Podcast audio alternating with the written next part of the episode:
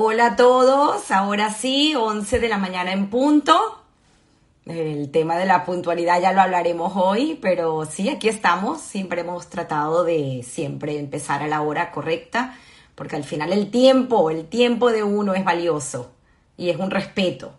Así que bueno, gracias a todos por estar aquí. Otro domingo de historias que contar, un proyecto que me encanta, de verdad que estoy muy feliz de hacerlo y bueno, con invitados maravillosos que, que tenemos la oportunidad de escucharlos y de humildemente escuchar sus historias. Así que agradecida con todos, ya tenemos aquí a Steven, vamos a invitarlo, igual poco a poco vamos a esperar que vayan conectándose.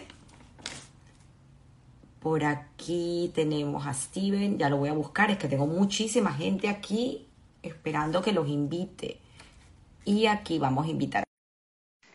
Muy emocionados, eh, hicimos ahorita hace unos minutos una práctica y salió todo perfecto, así que aquí estamos. Hola, ¿cómo estás? ¿Me oye bien? Perfecto, perfecto. Todos te escuchamos maravilloso y bueno, muy contenta de que hayas aceptado esta humilde invitación a este espacio y de, esta historia, ¿no? Que, que nos contarás hoy, un poco entender estos principios y estos valores que tenemos nosotros hoy en día y ese rescate eh, de gente que, bueno, que ha tenido una historia y que ha tenido una vida y que al fin eh, no se puede llamar éxito o no éxito, simplemente una vida y una historia que contar. Y creo que este ha sido el propósito de este programa. Por ahí está mi hermano entrando, que sé que estudiaron juntos en el colegio. Y bueno, tienes muchísima gente que, que una gran amiga Ángela Hirsch está aquí también con nosotros escuchando tu historia. Así que quiero ya empezar. Eh, no voy a poder compartir las fotografías, Instagram no me deja. Yo te pedí ayer que me dieras tu esquela del colegio porque quería describirte y comenzar el programa de esa manera. Hace poco aprendí eh, que en, en, las conferencias TED, en una de, de las veces que asistí, que dicen, What can you tell us that Google doesn't know about you? ¿Qué no puedes decir que Google no sepa de ti? Y creo que hoy en día eso es tan importante porque todo lo demás, ¿sabes? Puedes hacer un search y puedes averiguar y puedes aprender una gran ventaja de este mundo interconectado y global, pero hay cosas que, que no están ahí. Entonces quería empezar, bueno, eh, por describirte cómo te describieron tus compañeros en los 70, que fue el año de tu graduación. El año 70. Dice Stevie, el gringo de la promoción.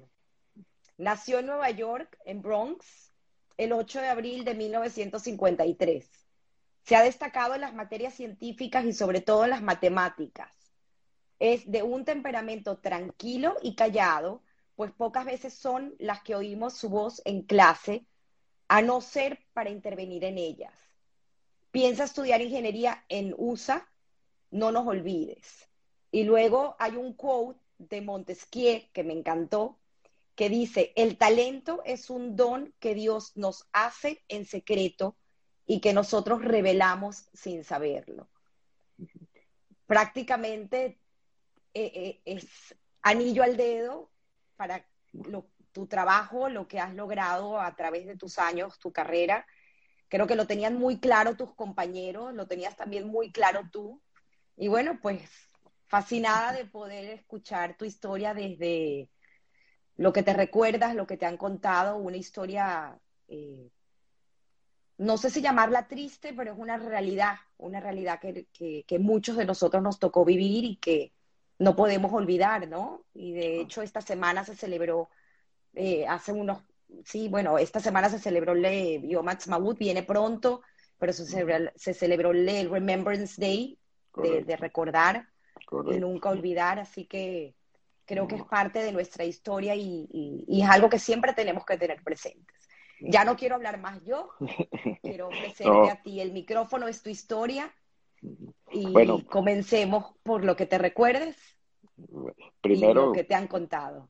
Primero quiero darte las gracias, buenos días a todos, darte agradecerte por, por la oportunidad de dirigirme a, a, la gente que te escucha y por ser parte, una parte una pequeña parte adicional a este proyecto que, que me parece fabuloso y por la por lo que por la gente que has entrevistado me, me siento muy humilde de ser compartir este escenario con toda esa gente que ya has entrevistado has entrevistado en este en este sitio.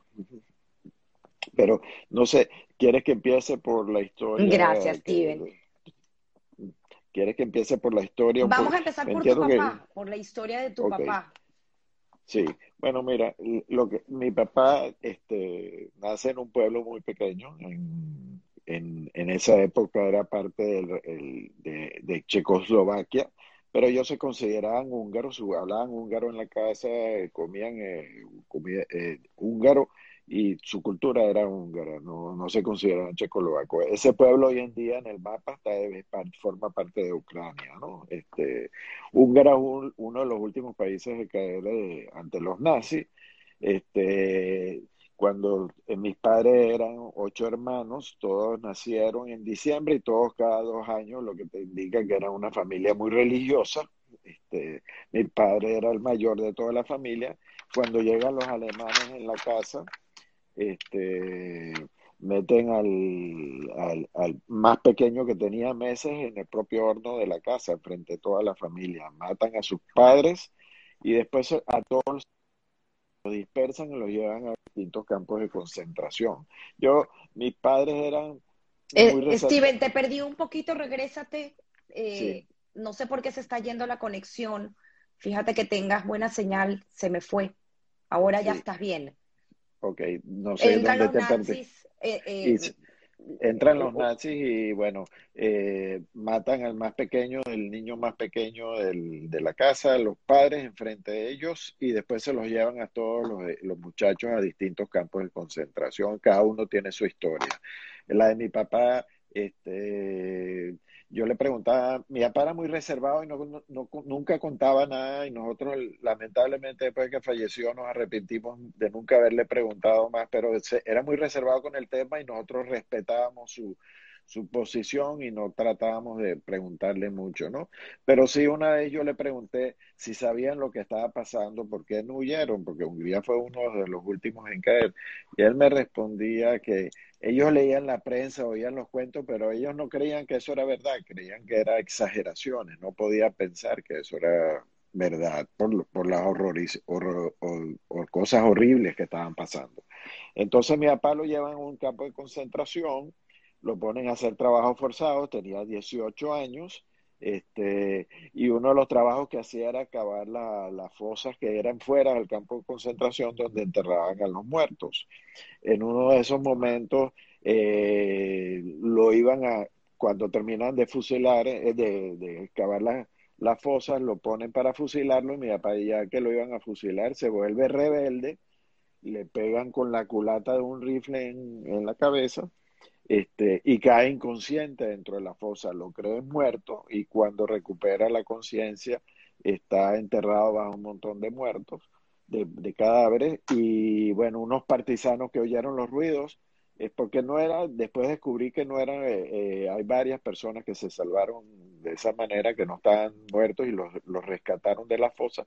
Bueno, los partisanos lo ayudan, este, le, ayudan con su salud porque estaba muy frágil, etcétera, pasa, y lo, y lo terminan el, eh, ayudando a, eh, a, esconderse dentro de un barco, como un barco de carga, sin él conocer el destino ni, eh, ni nada, y, lo descubren los marineros en el barco y más bien lo ayudan, lo alimentan, lo, lo le dan apoyo, etcétera, y el barco termina llegando a Venezuela. Así es que él llega a Venezuela, él llega a un país sin saber a dónde llega, sin hablar el idioma, sin un centavo.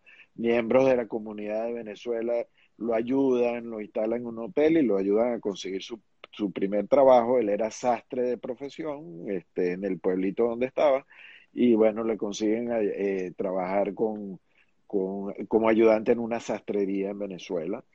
Y uno de sus de sus claim to fame, uno de sus orgullos principales es que cuando Rómulo Gallego gana la presidencia, eh, alguien le dice que hay un señor húngaro que hace esa,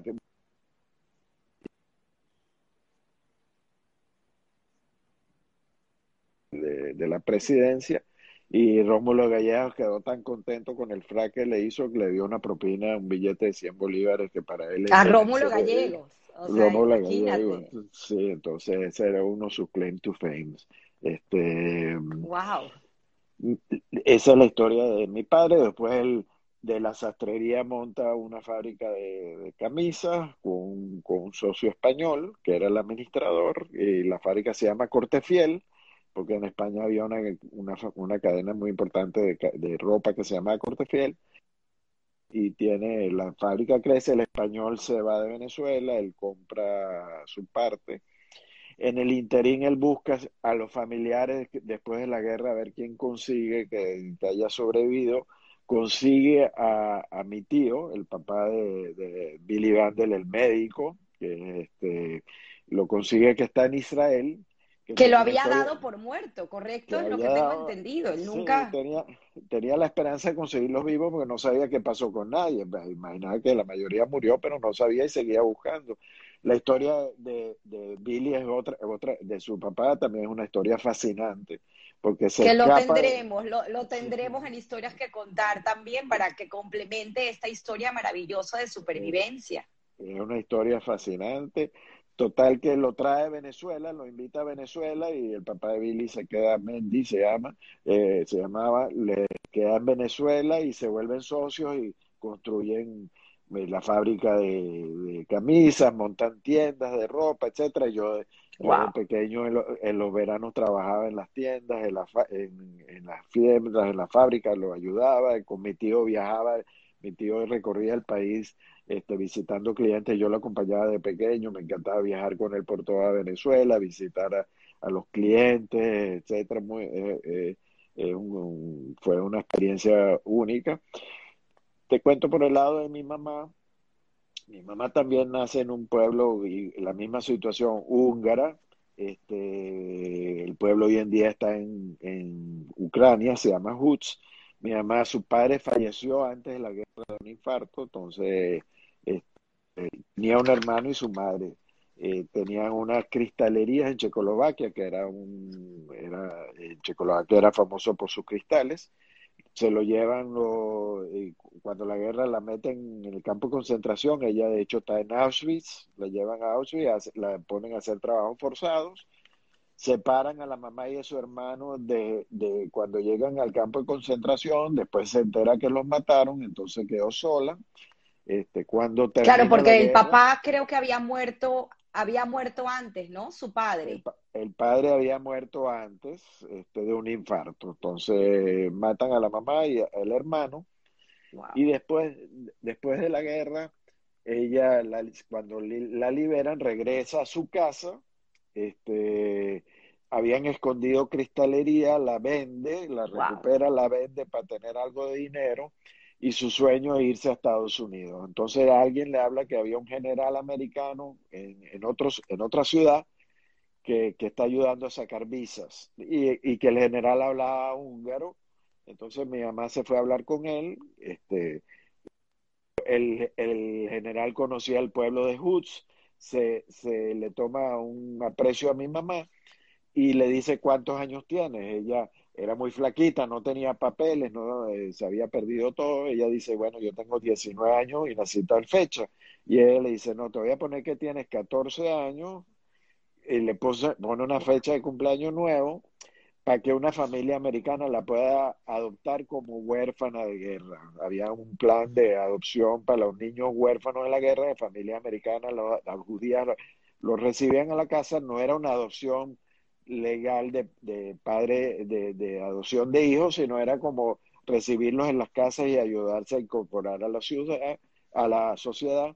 Correcto, ella mantuvo su apellido ella Klein. Mantuvo su, ella mantuvo su apellido Klein, ellos la cuidan, le dan, eh, la, ella se educa, eh, se vuelve peluquera y se va a Nueva York después a trabajar en, eh, en las peluquerías y conoce a una señora que es familiar de mi papá, lejana, y sabía de mi papá en Venezuela. Y entonces los presenta, en esa época no había email, las llamadas telefónicas eran muy costosas y el medio era cartas. Y los presenta por cartas, no había ni estos web, websites de presentar, eh, de conectar gente. Este, y bueno, se conocen por cartas. Este, y mi papá reúne dinero para traerla a Venezuela este, que eso es otro cuento también largo, pero no quiero... Eh, pero entonces ella va a Venezuela a... pero pero es que está interesante, está interesante el cuento. A mí me encantaría que lo, lo dijera, cómo, cómo llega a Venezuela. Pues, sí, entonces ella llega a Venezuela... Es una historia que contar. bueno, el, el, en esa época las líneas aéreas ofrecían un, un servicio de mandar un telegrama, porque como las cartas demoraban mucho tiempo y los llamadas eran muy, muy costosas, hacían llegar un telegrama como parte del servicio. Entonces mi papá recibió un telegrama en inglés que la señora Renata iba a llegar el Tuesday, pero mi papá no habla inglés. Entonces fue al portugués del abasto y le pregunta, ¿tú hablas inglés? El portugués le dijo sí. Le dijo, ¿qué dice acá? El portugués le dice que llega el jueves. Mi papá pensó que llega el jueves. Mi mamá llega después de 12 horas de vuelo a Caracas con Pan American. Llega al aeropuerto. Caracas era una ciudad de 300 mil habitantes en ese momento, era un pueblo grande. Este, no, y estamos hablando en el 52, en si el no me equivoco, ¿no? El 1952, el año. Sí, 1951-52. Entonces, espera, no tiene un teléfono, no la viene a recibir nadie, no sabe qué hacer, etcétera, y lo único que se le ocurre es preguntar cuándo sale el avión y se regresa a Nueva York. Entonces, mi papá se entera, bueno, le vuelve a, a, ahorrar, le manda la plata, ella regresa a Venezuela, esta vez sí se encontraron, se casaron y bueno, el resto es historia. Lo, lo, lo curioso, una curiosidad es, cuando busco en el mapa en Google, los dos pueblos donde están, están hoy en día a una hora de distancia en carro, no sé en ese momento cuánto tiempo, pero bastante cerca, sí, relativamente cerca. Pero probablemente nunca se hubiera ocurrido si todo esto no pasa, entonces eh, no se hubieran conocido si, si no, no pasa. Entonces, este es parte del, me imagino, del destino que se encontrara. Mi mamá era, este, después le encantó Venezuela, aunque cuando se quedó embarazada yo soy el primogénito, al año de casarse, en Caracas no había ningún hospital, había una clínica, pero no había hospital. Y ella venía de Nueva York, de la gran ciudad, acostumbrada a Nueva York, y entonces para su primer hijo se fue a Nueva York y a las 13 a Venezuela y entonces yo, yo me eduqué y crecí en Venezuela. Por eso el anuario dice el gringo de la promoción. Por cierto, quería mencionar lo que sí creo que es importante. Del, del golpe en la culata de mi papá, mi papá quedó con los ojos paralizados, no podía moverlos a los lados ni lo podía cerrar. Este, nunca por eso no, no podía manejar, este, aunque trató de manejar, no podía porque no podía mover los ojos ni dormía con los ojos abiertos, eso era muy impresionante, con el cuarto oscuro, pero dormía con los ojos abiertos y lo operaron muchas veces muchos médicos famosos en Nueva York, en Colombia, y, pero nunca recuperó el movimiento de los ojos. Y, como dato curioso, todos los médicos que eran muy famosos en la época, como se llamaba Castro Viejo Nueva York, este, los, los, alemanes estaban dispuestos a pagar como parte de la compensación de los reparos de la guerra, guerra pero ninguno de los médicos quiso cobrar. Todos los médicos lo, hicieron las operaciones sin, cobrar. Y, y me recordé esto cuando hablaba de que nací en Nueva York, porque la foto que tengo de bebé es mi papá con los ojos vendados porque lo habían operado en ese momento uno de los ojos y, y cargándome a mí como bebé. Entonces siempre me vino a la memoria ese recuerdo. No, para, aparte es increíble porque todo lo que han tenido que vivir ellos eh, eh, es algo que, que, es importante contarlo porque... Eh, bueno, es parte de nuestra historia, como siempre digo, y aparte es nuestra esencia como personas. Es parte de lo que, somos. Y creo que tienes, bueno, luego lo veremos más adelante porque seguirás contando tu historia, pero en definitiva tienes muchísimo de cada uno de ellos, ¿no? Como, como persona, que, y sus vivencias pues hicieron lo que tú eres hoy en día. Eh, conoce, bueno, regresas a Venezuela, eh, con tres, tres semanas de nacido, el gringo. Sí, sí, este... Y estudias en, en primero estudié en el, había un colegio de una Morat Tikva que funda en Venezuela que se llamaba Bambi durante la, el kindergarten y después Cultura Tarbut. Eh, estaba cerca de la casa, un buen colegio y mucho de mi promoción estudiamos en el, en el, en el colegio Cultura Tarbut.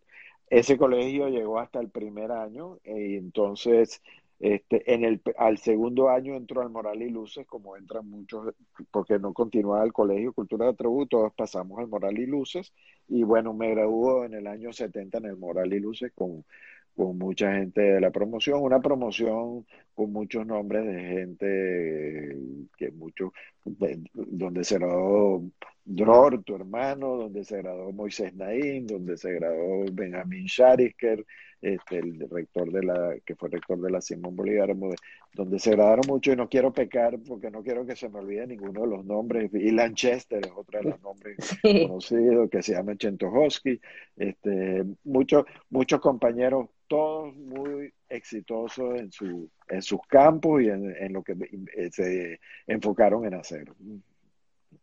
Bueno, este, tenemos mucho que agradecer a ese colegio maravilloso que fue una una cuna, ¿no? De, gente brillante, porque fue una educación muy completa.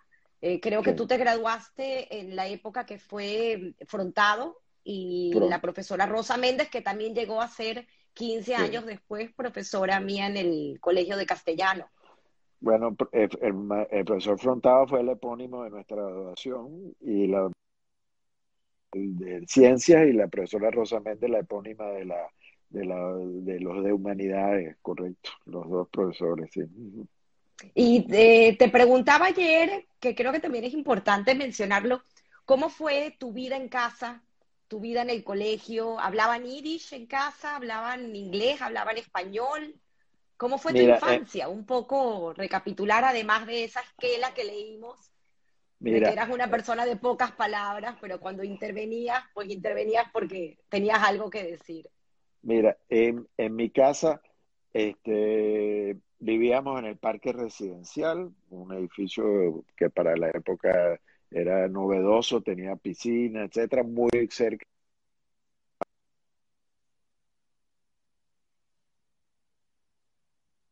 Pasábamos mucho tiempo en la Crema Paraíso. En la casa había eh, una casa, hablábamos español con mis padres, la comunicación era en español, nos enseñaron inglés este, o, quiero decir, nos trataron de enseñar inglés porque lo perfeccionamos una vez que estudiamos acá, este, pero mis padres entre ellos se comunicaban en yiddish y en húngaro.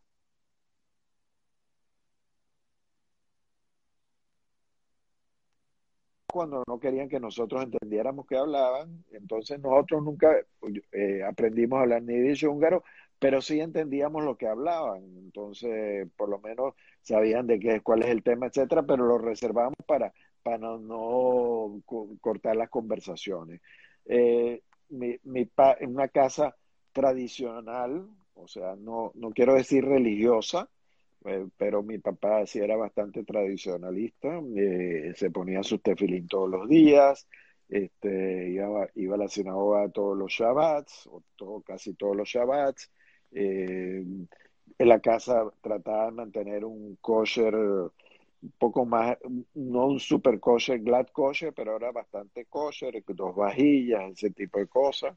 Este, y, y eh, mi papá era una persona este, tranquila, pausada, este, no, no, no, era de las personas que estaba eh, Mm, reclamando, pegando, era muy exigente con el tema de los estudios. O sea, yo del principal recuerdo que tengo, de entre tantos recuerdos que tengo buenos y, de, con mis padres, es que mi papá era muy exigente. Yo llegaba a la casa con, muy contento y decía, oye, saqué 19 en tal, no, en tal materia y, la, y mi papá me decía, ¿por qué no sacaste 20? Era, eh, y eso fue así siempre, desde chiquito hasta la universidad.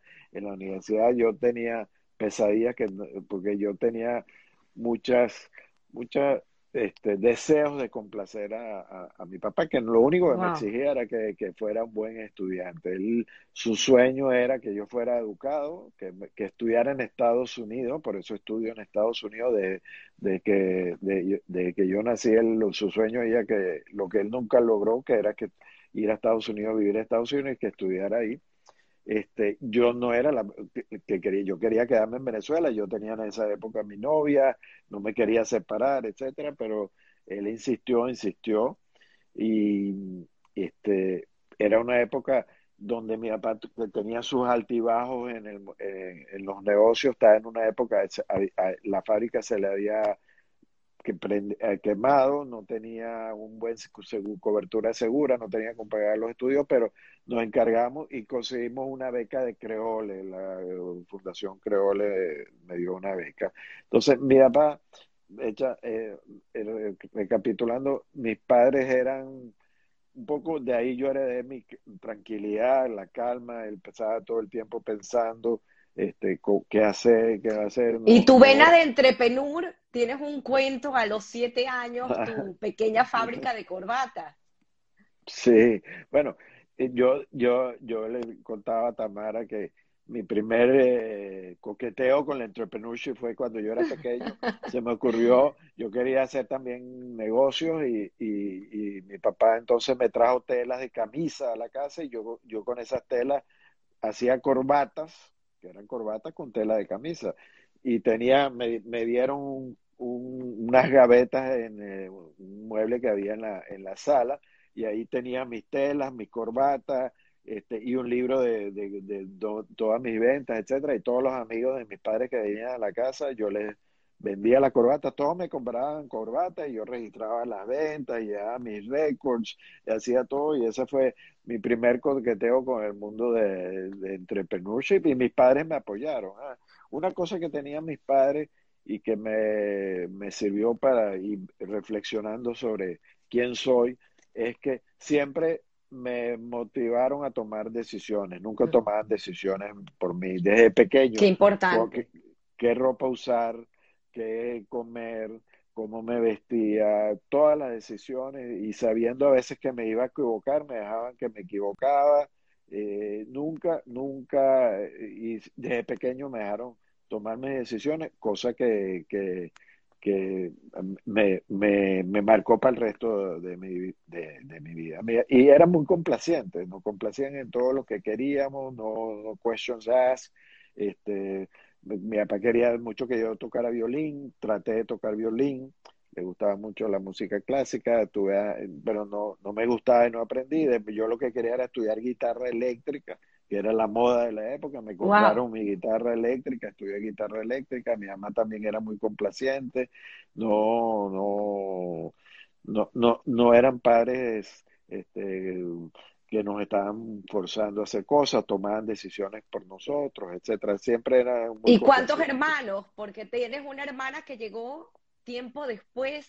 ¿Y cómo se entera tu mamá que está embarazada? Sí, tengo un hermano, mi hermano, tengo un hermano un año y medio menor que yo, Roberto Vandel, que muchos conocen acá. Este, eh, todos vivimos acá en Miami, afortunadamente o desafortunadamente, como se quiera ver. Mi hermana llega Diez años después, mi mamá queda, este, está en Venezuela. La primera reacción del médico es que tiene un tumor y que hay que operarse. Mi mamá, pensando eso, dijo, no me voy a operar en Venezuela y se va a Nueva York.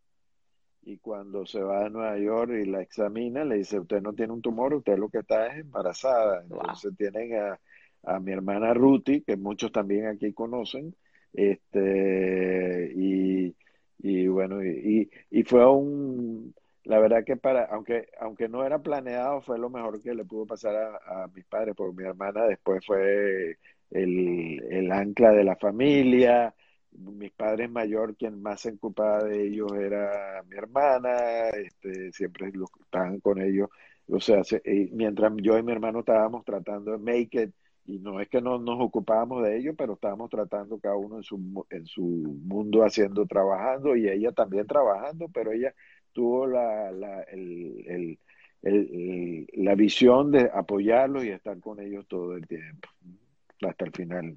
Qué increíble, increíble historia e increíble enseñanza de vida, eh, esto que estás contando para, para todos nosotros. Llegas a Stevens con esta beca, pero aparte tuviste que trabajar para poder eh, complementar eh, y costear tus estudios, cosa que luego ya no pasa con tu hermano, que tu hermano también estudia en, Stevens. Y aparte fue como que algo curioso, me encantaría que lo cuentes. Eh, sé que ya lo, contaste en, este maravilloso Zoom que tuvo Hebraica. fue ahí cuando dije, me encantaría conocer tu historia, pero es increíble porque son esas conexiones de vida que, que luego haré esta pregunta final de, suerte o trabajo, ¿no? Pero mm. Steven termina estudiando en Stevens y me parecía como que un chiste. Sí, bueno, cuando, cuando me, yo aplico las varias universidades, de hecho, me preparé para los estudios con DROR. Yo iba a tu casa cuando tú eras muy chiquita, este, tenías dos años, este, y con DROR nos preparamos para tomar los exámenes de admisión de la Universidad Americana este, entonces me aceptan en varias universidades que yo apliqué, que eran las que yo quería ir. Y cuando Creole me da la beca, que era de, eh, Creole era parte de Standard Oil, que está basado en New Jersey, me dice, te vamos a dar la beca, te vamos a cubrir todos los gastos, pero tienes que estudiar en Stevens. Cuando me lo dicen, yo pensé al... Este me está tomando el pelo, en esa época sí tenía pelo. Este, y, y no, me, me, me dice, ¿no?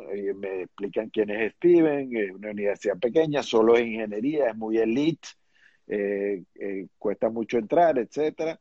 Entonces hicieron la, y me, aceptaron.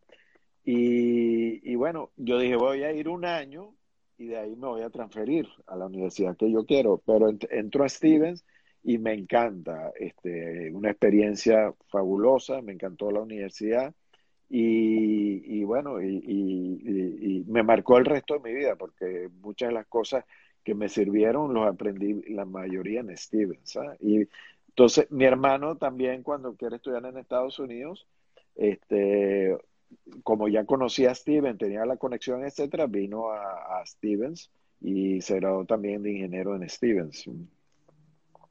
Pero hacías hamburguesas en Steven. Ah, bueno, ¿Ah? Este, claro, cuando yo estaba ahí, tenía mi novia, no tenía mucha plata, la beca cubría todos los estudios, los libros, la comida, el, dormitorio, pero no me daba mucha plata para, para vivir. Entonces, este, trabajaba en la universidad en, en, en las noches haciendo hamburguesas. Me pagaba, me acuerdo, dos horas por, dos dólares por hora y bueno, tengo un posgrado ya haciendo hamburguesas, este, y, y, fue una experiencia muy buena y, y, con ese dinero hice, me pude llamar a mi novia a Caracas, que había que meter las, los quarters en el teléfono, costaba, me acuerdo, era, creo que eran como 5 o 10 dólares tres minutos, o sea, cuando pasaban los tres minutos, tienen que poner más quarters, tienen que poner más quarters.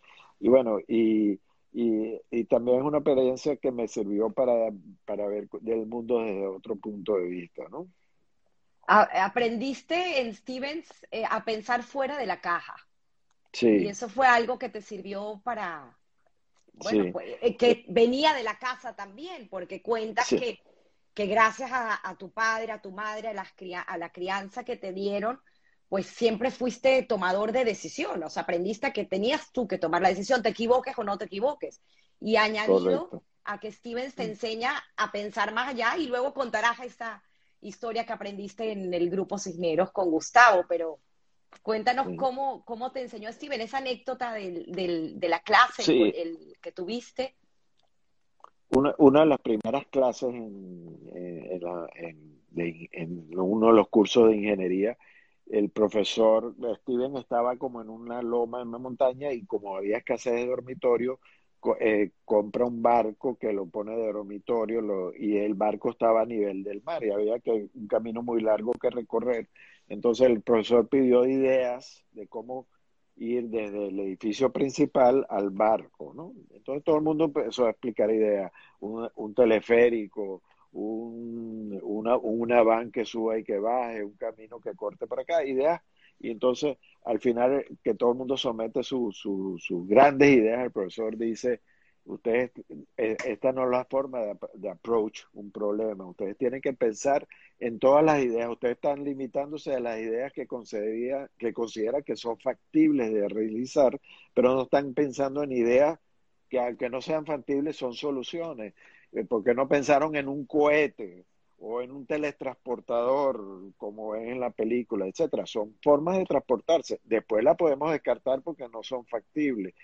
Y eso me marcó porque siempre, y, y los que me trabajaron conmigo y me conocen y planteaba un problema en una reunión, quería ideas, primero todas las ideas, las que está, y pensar fuera de la caja, y después irla descantando y llegar a las ideas que son más óptimas. Pero si no, si no te permiten soñar en las cosas que no pueden ser, no tendríamos Apple ahorita como Steve Jobs que piensa fuera de la caja o Elon Musk que piensa fuera de la caja, piensa en soluciones. Si él se limita su cerebro a pensar en las cosas que son factibles, no tendríamos muchas de las cosas que hoy tenemos, que es y los grandes avances de la tecnología que tenemos ahora, ¿no? Eso, eso me marcó mucho. Increíble enseñanza. Eh, te gradúas, pero vuelves Venezuela, no te quedas estudiando y en el interín te casas. Sí, me, me caso, bueno, tenía, tenía mi novia Susi, este, en Venezuela, ya tenía tres años de, de, noviazgo a distancia y cuando nos, faltando un año, hablo con mis padres, con su padre que me quería casar, era una, ya eh, transmitía responsabilidad, seriedad, etcétera, y porque pensaba hacer un posgrado, este, iba a ser, y no quería pasar tanto tiempo ya separado. Nos casamos este, viene conmigo, estudia con, en, en, Estados Unidos, pero no, no, se, no se acostumbra, no le gusta, etcétera, y, y me regreso a Venezuela al graduarme, ¿no? Y, para buscar mi, mi trabajo y, para, y pospongo los planes de posgrado para una mejor oportunidad. Y empiezo a trabajar en Venezuela. Mi primer trabajo lo consigo en, en Kodak, este, y no me gustó. Y, y, decidí renunciar y buscar trabajo. Al principio todo el mundo, ¿por qué no busca trabajo antes de, renunciar? Pero es que no me gustaba y no quería ser eh, no correcto con la gente de Kodak, porque me iban a mandar a hacer cursos, etcétera. No quisiera, no quería que invirtiera la plata. Y consigo mi primer trabajo en una compañía sueca, se llama SEA, este, que, que estaba abriendo oficinas en Venezuela. Había un gerente que alquiló una oficina muy pequeña en un edificio que se llama Atlantic, que todavía existe. Contesto el aviso, me entrevistan y me contratan. Entonces soy la primera persona que trabaja en ASEA Venezuela con el, con el sueco Lundgren, me entrenan. Y bueno, en la época de expansión, yo era ingeniero eléctrico, empezamos a, expandir con Edelca, empezamos a, diseñar y vender los equipos de transformadores de la represa Guri, Guri estaba en construcción, las líneas de transmisión de 400 kilovolts y 800 para Venezuela. Entonces, una época muy interesante, ASEA empieza a crecer mucho, muchos empezamos a tener un equipo grande, pero yo era el número, el empleado número uno, me fue muy bien con en ASEA trabajando, pido, me, me, doy cuenta que me falta una parte de mi educación que es este, la, el business, la parte de business. No, no sabía nada, no tenía educación formal sobre business y estaba haciendo mucho business en la compañía. Y pido permiso para hacer un posgrado en el IESA. El IESA está, está en, en, su muy bien ranqueada, me encanta, conozco varias personas que estudian el IESA, la hermana de, de Susi, de mi, mi esposa y decido meterme en el posgrado, pido permiso, me dejan entrar y, y, y en la mitad de los estudios... Estamos hablando ya qué año ahí, en, los 80 ya. No, eso todavía es en el año 76. 70. Ok. Eh, o sea, tenías ya apenas dos, tres años graduado de Stevens. Exacto. Y entonces, y trabajando en ASEA. Consigo los primeros tiempo parcial porque era tiempo completo y yo trabajaba, me dan esa autorización y y cambian a Lundgren, el gerente general, traen otro gerente y no está de acuerdo con el que yo esté estudiando y, y me, me, quiere cambiar mis condiciones económicas. Yo tenía unas condiciones económicas muy buenas porque había entrado como número uno, al, al empleado número uno, y empieza a poner presión que deje los estudios. Y me pone en contra, me dice, mira, o los estudios o trabaja. Y yo tomo la decisión de renunciar y, y dedicarme a los estudios. Y entonces termino mi posgrado de belleza, que para hasta el día de hoy considero que es una de las mejores decisiones que he tomado, ¿no? Claro, es, que eh, mantenerse actualizado, y eso es algo que también hablamos ayer, más hoy en día, donde tú inclusive comentaste que te graduaste de ingeniero electrónico, pero que hoy en día, pues, es otra carrera completamente distinta, no sabrías ni siquiera qué hacer.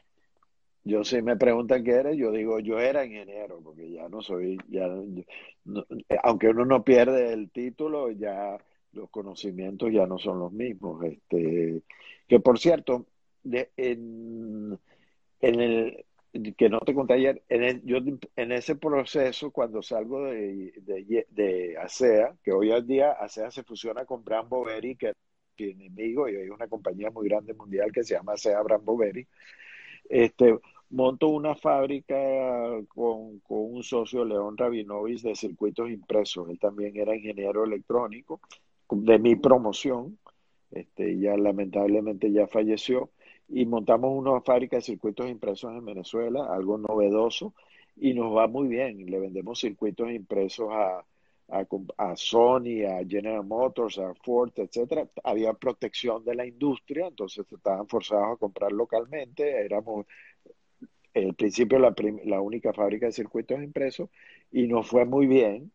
Este, hasta que vimos que iba a venir la apertura de la economía, se iban a importar, estamos, fabricamos circuitos impresos para televisiones blanco y negro en esa época. Entonces esa fue otra experiencia con Entrepreneurship y nos fue muy bien y vendimos la fábrica a apertura otro grupo y muy, fue muy bien y terminé mis estudios. Entonces yo me quedé estudiando a tiempo parcial en el IESA mientras me dedicaba con León a, a, la fábrica de circuito.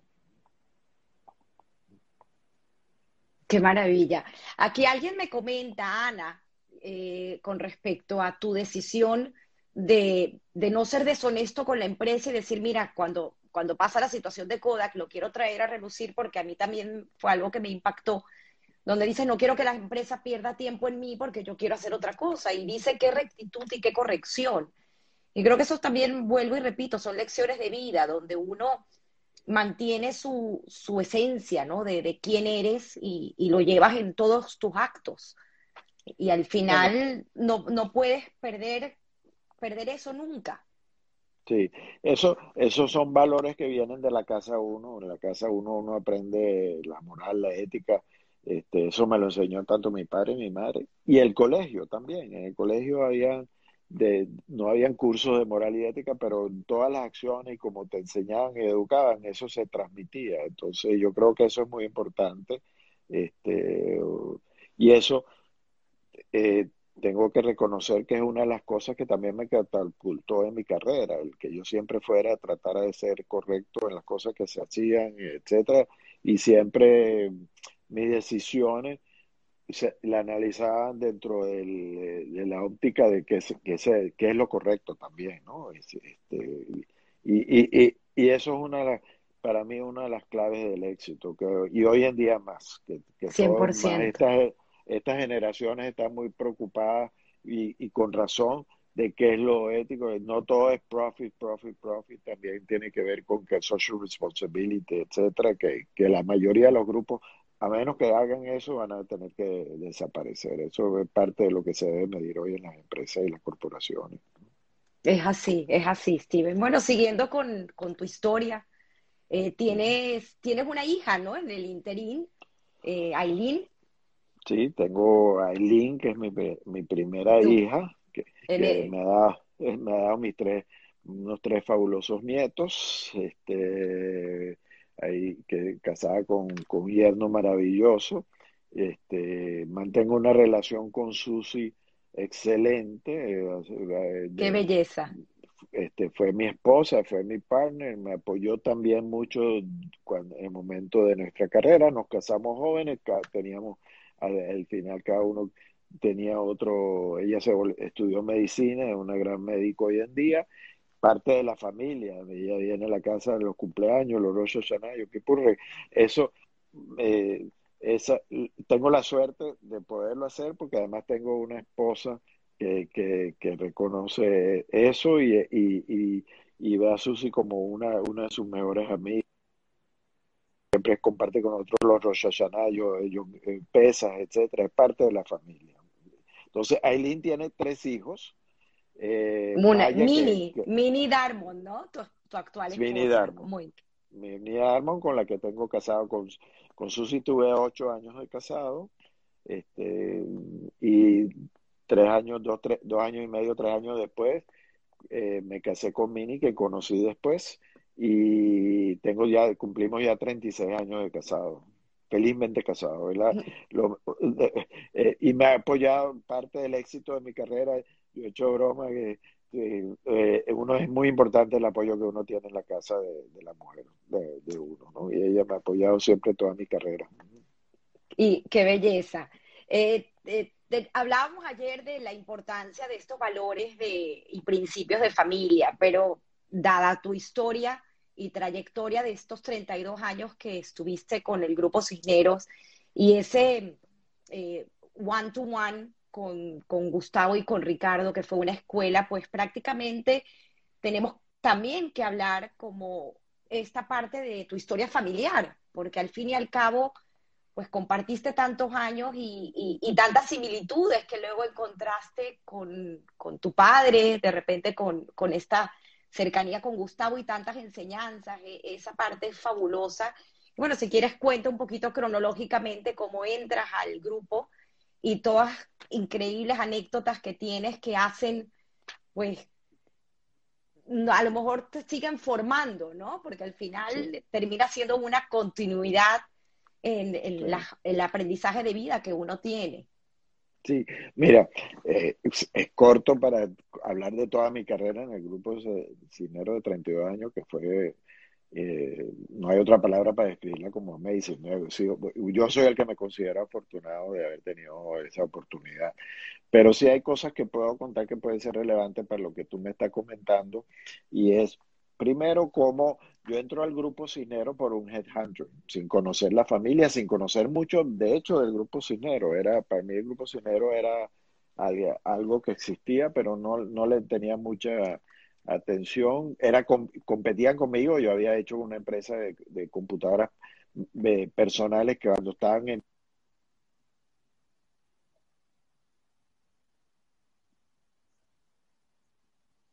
llama DDS, exclusivo en Venezuela, que ellos, que NSR a nivel mundial la compra, y entonces, tenemos ese, tengo ese conflicto con el grupo cinero. Esa es mi única relación con el grupo cinero, no quiero extenderme mucho en esa área. Pero entro a trabajar al grupo cinero, este, y el, por la suerte me, me, da la oportunidad de hacerle varias presentaciones a ellos por, porque este, me entré en la época que ellos estaban haciendo adquisiciones, yo venía a dar algunos cursos de energía en adquisiciones y me, es parte de mi responsabilidad. Una de las primeras empresas que, que, que, me toca analizar era una empresa de colchones que se llama Sweet Dream. Este, eh, hago todo en Excel. En esa época estaba empezando el Excel, como yo vendía computadores, conocía el programa, que era muy nuevo, que es lo que había en esa época se llamaba Bicical. Y, hago todas mis proyecciones, etcétera, los flujos de caja, y me siento y hago la presentación al comité ejecutivo y está y entonces le digo, mira, esta es la proyección de la compañía, etcétera. Y si vendemos tantos colchones más y yo meto en la computadora, se corrige todo y, todo el mundo, wow, antes eso era, había que hacerlo a mano hasta ese momento en el grupo. Y entonces empezamos a, eso me dio visibilidad, me empezó a oye, ¿quién es esta persona? Eh, me empezaron a conocer, eso era con Ricardo. Después me tocó hacer algo parecido cuando compramos en España Galerías Preciados con Galerías Preciados, me mandan a España, hago la presentación, está Gustavo Cisneros, yo no lo conozco, mi primera vez ahí que, estoy, yo soy un muchacho entre comillas, en esa época, presentándole a, esta, a este grupo de ejecutivos. Entonces, eso me da mucha visibilidad y me posiciona en el grupo, en el top of mind con, los ejecutivos importantes. Eh, eh, sigo una carrera, al, dos, dos, tres años mi jefe me nombra vicepresidente de finanzas de, de justo de NCR, de la compañía de la división de, de sistemas que tenían varias representaciones. Y un día recibo una, una, una carta citándome a casa de Gustavo Cisneros tal día y a tal hora. Y pues yo pienso que es una broma, porque de mis compañeros. Y, pero digo, y si no es una broma, voy a quedar muy mal. Y llamo al, al vicepresidente de operaciones que se llamaba José Antonio Río y le digo, mira, ingeniero Río, le, le decía ingeniero.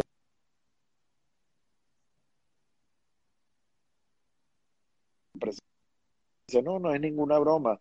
El, señor Cisneros quiere, conocer a, a 15, 20 ejecutivos personalmente con potencial y lo quiere conocer personalmente. Entonces, preséntate en su casa tal día y tal hora. Bueno, yo me voy a ese día a su casa y tenemos una conversación larga, como de tres horas. Primera vez que yo me siento de, de tú a tú con Gustavo. Para mí Gustavo era en ese momento este, una personalidad. Este, y, y, lo que me habla es, yo pensaba que me iba a puesto temas sobre NSR, sobre business, sobre profesionales, etcétera, y toda la conversación es muy personal, es como la estamos teniendo ahorita. Cuéntame de tus padres, qué hace tus padres, qué hace tu mamá, qué hace tu papá, cómo es tu historia. Es, toda la conversación es muy personal.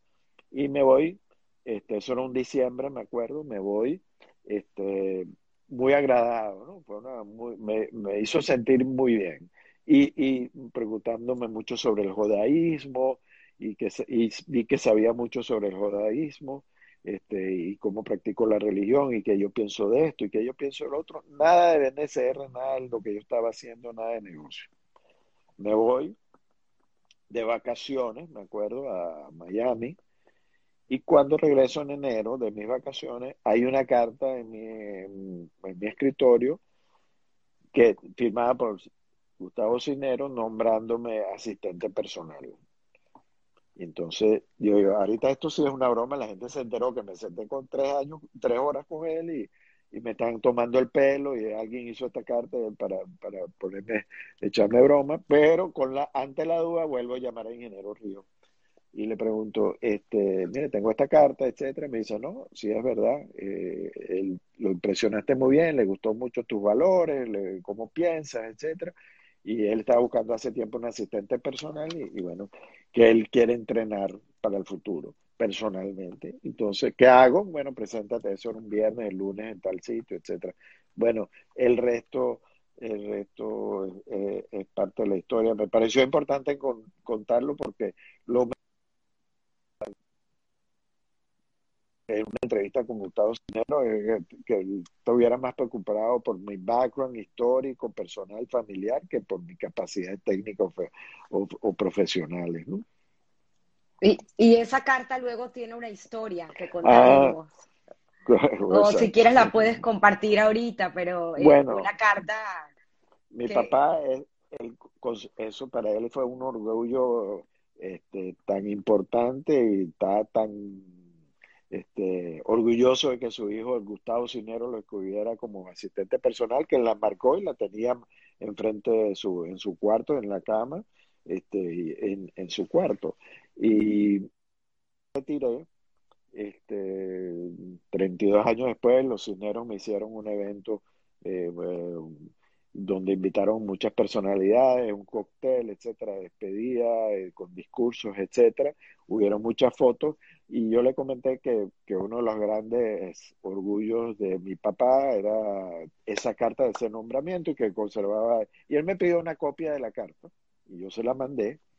Este, y cuando terminó el evento, bueno, eh, eh, típico de Gustavo, él es muy detallista, me hicieron un álbum muy bonito sobre, de fotos de, del evento pero la primera página cuando hablo el, álbum es la, una copia de la carta. Wow. Es la, primera página del álbum.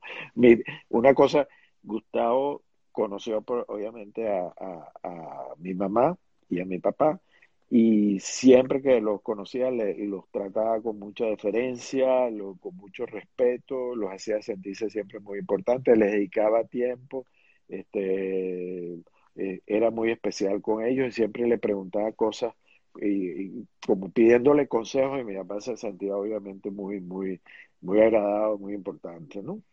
Qué bonito, qué bonito. Tu papá lamentablemente muere eh, mucho tiempo antes que, tu mamá, ¿no? El, el 93, si no me equivoco. 91. 91.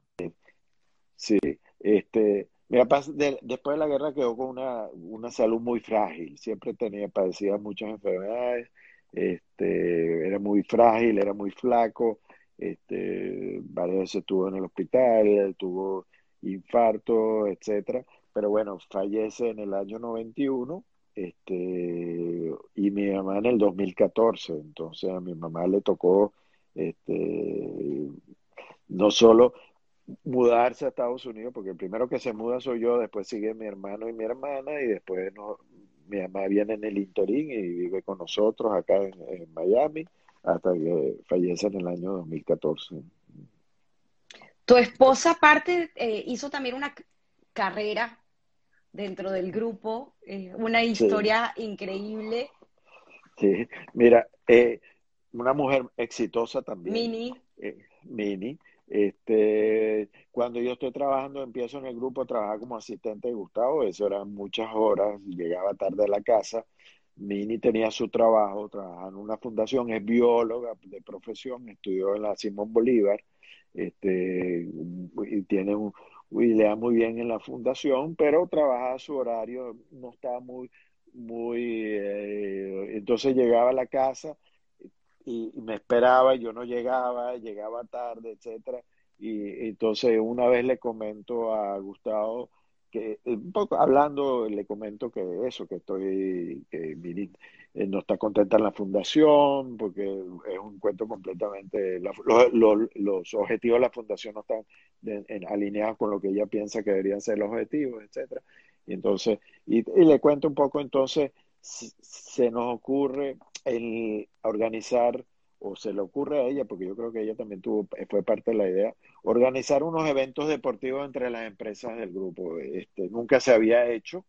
Ella es muy deportista, juega tenis, le encanta, etcétera, y se le ocurre y le gusta organizar. Este, y entonces organiza unos eventos de, deportivos de, entre las empresas del grupo y es la primera vez que ejecutivos entre las empresas se empiezan a conocer. Se conocían mucho por teléfono, reuniones, etcétera, pero compartiendo en eventos deportivos. Entonces, hasta ese momento, ella cuando llamaba a un ejecutivo de alto de la empresa, cual sea Tío Rico, Pepsi, Cada, le decía, mira, yo soy minivan de la esposa de Steven Bandel, usaba mi nombre porque yo era la persona que estaba al lado de, Gustavo. Claro pero se volvió tan popular y todo el mundo la conocía y, logró, tuvo un éxito tan grande que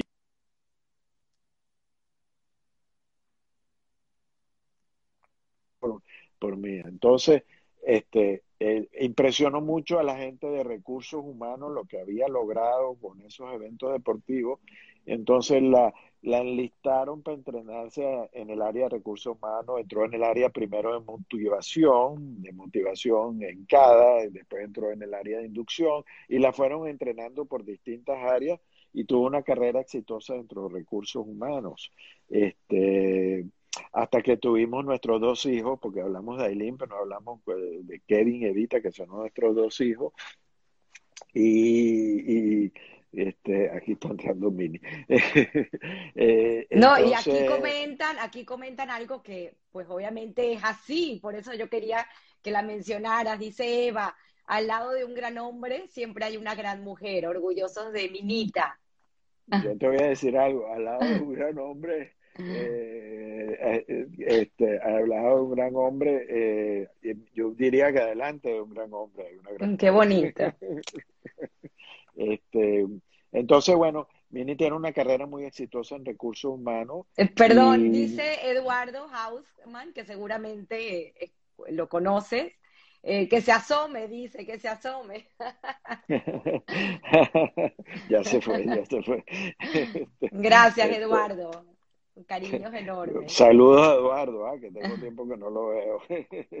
este, bueno, y uh, entonces Mini, bueno, y, después cuando nos mudamos a Miami, entró en el board por lo menos del zoológico y que y allí los apoyó mucho en el área de recursos humanos, participó en la contratación del CEO, en establecerle sus objetivos, sus metas, sus planes de compensación, etcétera.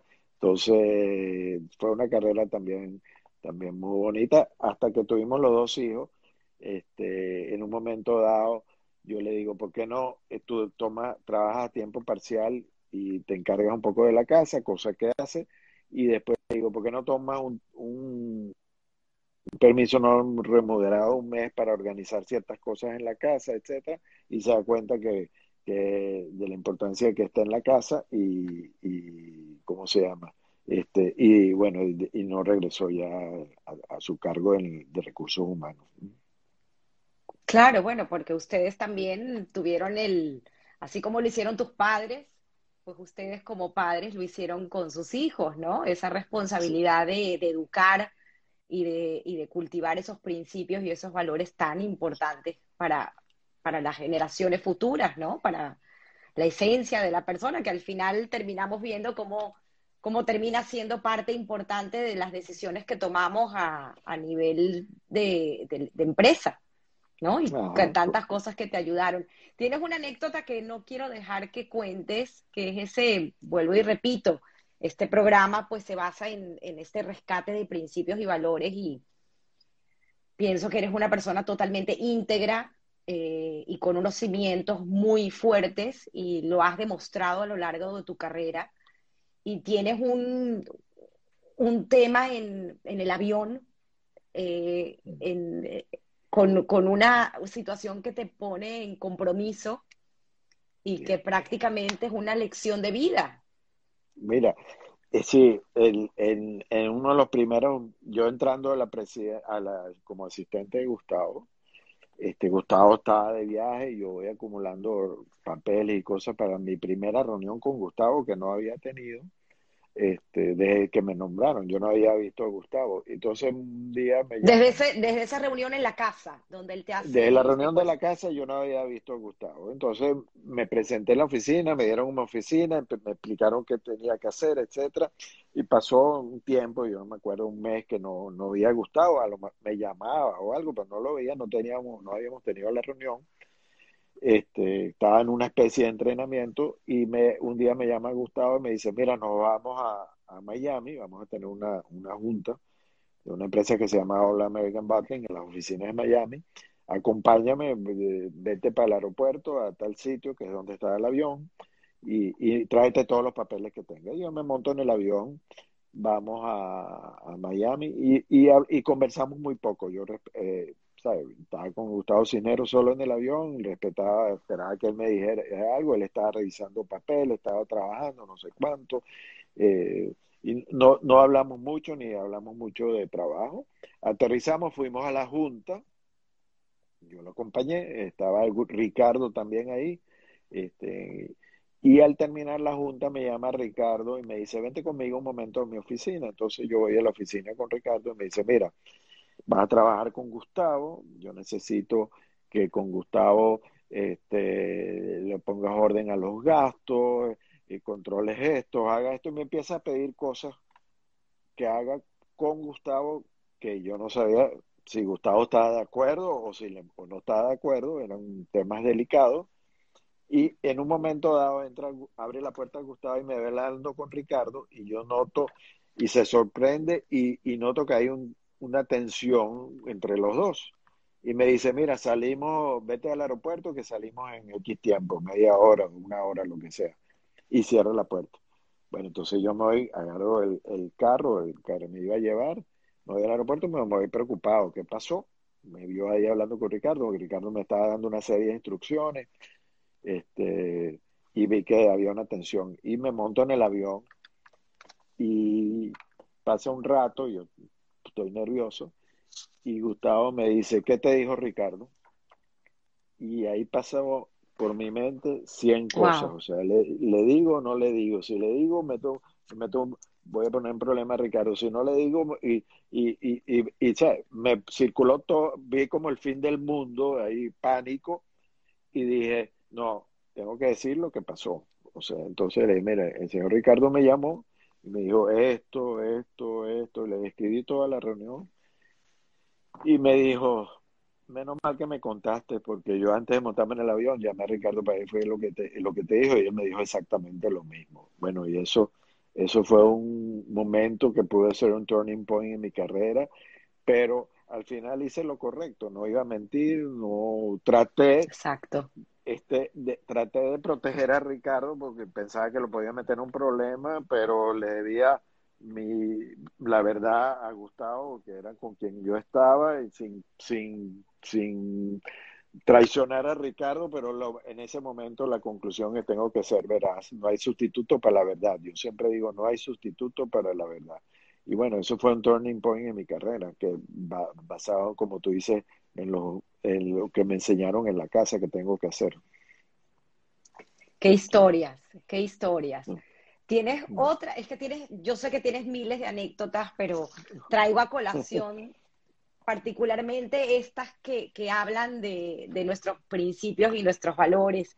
Pero tienes también otra muy interesante, donde así como te enseñaron en, en, en Stevens a pensar fuera de la caja, eh, eso iba más allá de ver fuera de la caja y es una enseñanza que te trae eh, Gustavo cuando hacen una negociación importante en España. Sí, mira, este, bueno, son muchas, eh, no sé si te refieres a esa, pero... a la este de la compra de, creo que era Galerías Preciado. Sí, Sí, bueno, cuando, cuando, cuando yo me mandan a, a Preciado, creo que Galerías Preciado la estaban privatizando, estaba en propiedad del Estado, y, yo analizo con un equipo de personas que me ponen a trabajar y me toca hacer la presentación y determino que Galerías Preciado no, no es un negocio viable este, y que no deberíamos eh, ofrecer, o sea, no deberíamos participar y le explico todas las razones. Precio un precio, pero un precio mínimo, porque yo, no puede ser que, porque en ese momento el grupo se está expandiendo internacionalmente, quiere participar en las grandes licitaciones, este, está, porque querían salir de Venezuela, etcétera. Era importante estar en una, era la, una cadena muy importante en España y en Europa, y, no, y, no quiere perder la oportunidad de participar. Entonces yo le digo, bueno, vamos a ofrecer y le digo una cifra ridícula, pero por lo menos participamos, pero estaba seguro que no íbamos a, a lograr la licitación. Pero este, ofrecimos una, una cifra ridícula realmente, como este, para, pero participamos pero resultó que todos los demás participantes más o menos llegaron a la misma conclusión que habíamos llegado nosotros.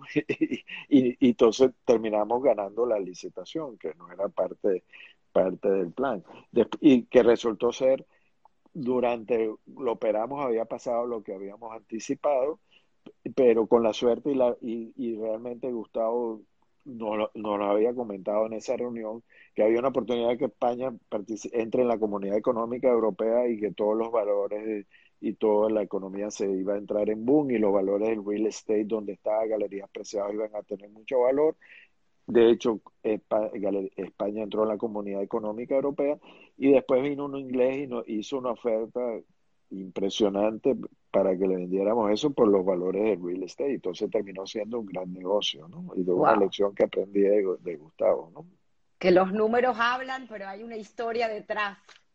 Hay, un, hay, que ver más allá de los números. El papel, el papel, el papel aguanta todo. Eh, yo siempre digo, ah, y cuando él, hay muchas técnicas de valorar la empresa y, y y científicas y etcétera, y uno puede ser muy numérico y puede hacer, pero al final es como un cuadro, uno tiene que poner el cuadro en la pared, le gusta o no le gusta, y si le gusta a lo mejor hay que comprarlo, y si no le gusta, porque el papel aguanta todo, es un arte al final. Hablábamos de un tema que a mí me apasiona, siempre lo, lo traigo a colación, que es el, la toma de decisión, ¿no? Y en este mundo que estamos viviendo, bueno, siempre decimos lo mismo, ¿no? El mundo que nos ha tocado, el mundo que nos toca en este momento, un mundo de pandemia, un mundo que, se ha acelerado eh, esta revolución tecnológica. Eh, el, tema de la asertividad en cuanto a la toma de decisión y la agilidad eh, mental que uno debe tener de, saber qué hacer y también entender que te puedes equivocar, pero o decides o viene alguien antes que tú y pues toma el negocio o toma eh, eh, eh, esa oportunidad. Entonces, un poco sería brillante poder aprender de ti tu visión en cuanto a eso. Mira, como te dije, desde chiquito y, y, así traté de educar a mis hijos, uno tiene que tomar decisiones, no importa el tamaño de la decisión y, y, las consecuencias, pero hay que tomarla. Uno tiene que tratar de entender la decisión que uno está tomando para tomarla mejor, pero no tomar una decisión es, una decisión en sí mismo. O sea, tú puedes decir no tomar la decisión y dejar que la cosa pase, que es lo que mucha gente hace, espera que el tiempo arregle las cosas. La gente piensa que el tiempo va a arreglar o va a decidir por uno, pero lo mejor es uno tomar la decisión. Este, y, y lo, lo peor que uno puede hacer es también analizar y analizar y analizar. O sea, uno es como si uno va a disparar un arma, uno levanta el arma, apunta, a lo mejor ajusta la punta, pero hay que disparar. Si apunta, apunta, apunta y nunca dispara, no, no hiciste nada. Y si dispara sin apuntar, es un riesgo también. Entonces uno tiene que tratar dentro de sí, de, a la hora de tomar decisiones, tratar de entender lo que está decidiendo y basado en la información que se tiene, tomar la mejor decisión. Y uno se puede equivocar.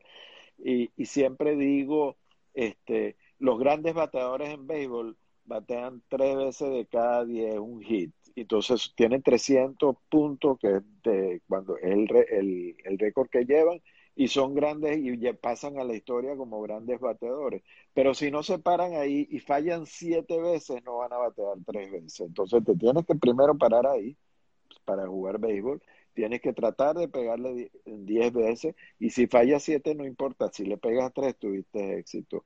Este, y lo, importante es aprender de la, de la, de los, de las historias y los fracasos. Yo, yo daba un curso de, en el IESA de toma de decisiones y hacía un, un árbol de decisiones y planteaba este, eh, una toma de decisiones, construir una planta química o no construir una planta química. Entonces, este, si, si, construía la planta química, hay 99% de probabilidades que fuera un éxito, este, ganaras tanta plata, etcétera, pero hay una pequeña posibilidad que explotara y perdieras todo, un 1%, y, y explota y, y perdiste todo. Entonces, la mejor decisión basada en esa información es hacer la planta, ¿no? O sea, no te vas a parar porque puede explotar. Y si explota no es que la decisión estaba mala, pero si no haces nada, no, nunca va a pasar nada. Entonces, este, es muy importante siempre tomar la decisión, no tener miedo y aprender de la, de la experiencia. Eso es una de las cosas que yo aprendí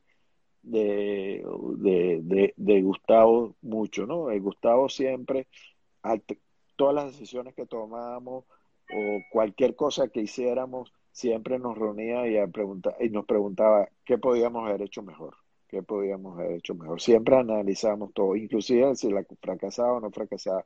Y lo otro, en el grupo Cinero, la gente que no, era, no se atrevía a tomar decisiones no era tomada en cuenta. O sea, nosotros queríamos ejecutivos capaces de tomar decisiones sin temor a equivocarse y que pudieran equivocarse y aprender de sus equivocaciones. Eso es lo más importante. Y esa similitud de, de Gustavo con tu padre, de que podías haberlo hecho mejor. Sí, o sea, lo tienes de casa. Sí, en mi casa siempre saqué 19 porque no sacaste 20. Con Gustavo, yo me acuerdo trabajando con Gustavo, lo conté creo en el Zoom, Este, vino Miguel Boyer, que era el ministro de Economía de España a Venezuela, y, nosotros estábamos encargados de organizarle todos los eventos, etcétera. Y entonces fueron días intensos, una charla en Fede Cámara, reunión con el presidente, este, de reunión con empresarios, cenas, almuerzos, cócteles. Fue una semana intensa. Sea Miguel Boyer, yo pensé, oye, todo salió perfecto, o sea, no dormimos horas y y pero todo caminó y le digo con ese orgullo Gustavo, oye, todo salió, salió, todo salió muy bien. Y él levanta la vista y ve ahí en uno de los salones que hicimos un evento que la cortina estaba un poco suelta, ¿no? Y me dijo, pues, ahí esa cortina, ¿no? Y él, él era muy exigente como mi papá. Tú le decías, saqué 19, pues no sacaste 20. Y, y era no, con todos los ejecutivos y es y ese es parte del éxito del grupo. Él estaba en la punta del iceberg jalando para arriba y por más bien que la, y la gente, todo el mundo buscaba la excelencia y, sí, y aunque eras excelente, siempre había una manera que podías hacer eso mejor. Eso fue una gran lección. Y siempre ver cómo se podía hacer mejor. Las cosas siempre se pueden mejorar por más bien que se hagan. Y hablábamos también del tema de la admiración, lo, lo mencionaste, ¿no? Eh, esa admiración mutua que se tenían ambos, porque inclusive eh, recibiste un premio en Stevens en el 2017, el Stevens Award que no, no lo mencionamos, pero en esta universidad también pues hay gente brillante, estuve leyendo que además de dos premios Nobel, uno de ellos eh, de la comunidad, bueno, judío, el señor Rey, doctor Reines, si no me equivoco, no recuerdo cuál fue, creo que en química, eh, pero también estuvo el, el padre de, Bush, el, el, presidente, el padre, fue graduado de Stevens, y recibiste este premio que dices que, te sorprendiste cuando te iban a dar el premio, que dijiste, wow, me van a dar el premio, pero lo más increíble es quién te dio el premio, quién lo invitaron a darte el premio. Sí. Y ese discurso eh, maravilloso que